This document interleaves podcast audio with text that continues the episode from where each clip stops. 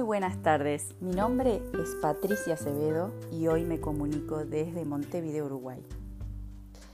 En mi diario, esta semana, observaba a la gente y me preguntaba, ¿qué pasa? ¿Qué está pasando?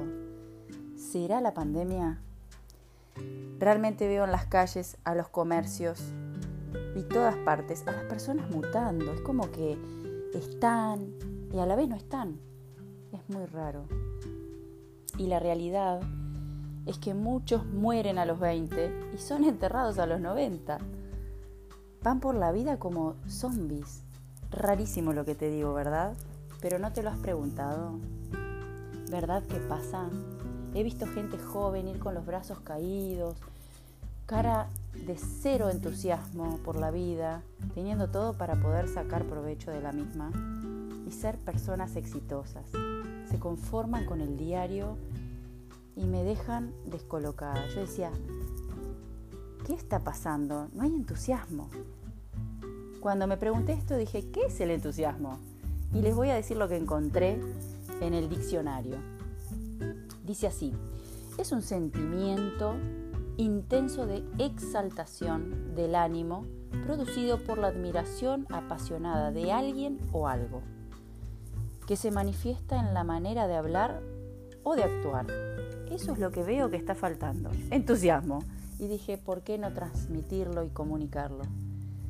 La gente va por la vida, es como una rueda, hacen siempre lo mismo y están con ese desánimo que no se puede creer. Y yo te digo hoy, ¿cómo es tu vida?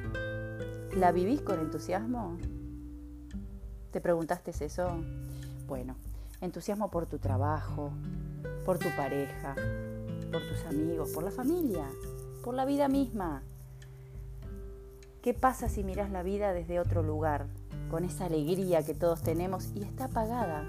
Entiendo, todos tenemos muchos problemas. La pandemia misma genera soledad, pero eso no quiere decir que no podemos vivir con entusiasmo. Yo te invito a que tú modifiques eso, porque sí se puede. En un libro que estoy leyendo decía, si quieres una vida fácil, haz lo difícil. Y si quieres una vida difícil, haz lo fácil.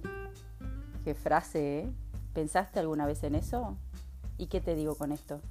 Bueno, te empujo a que salgas de tu zona de confort, que vivas con entusiasmo y alegría.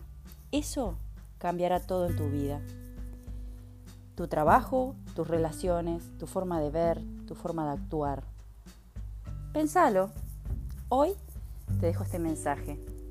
Si lo pones en práctica y me contás, lo hablamos. Les dejo un saludo.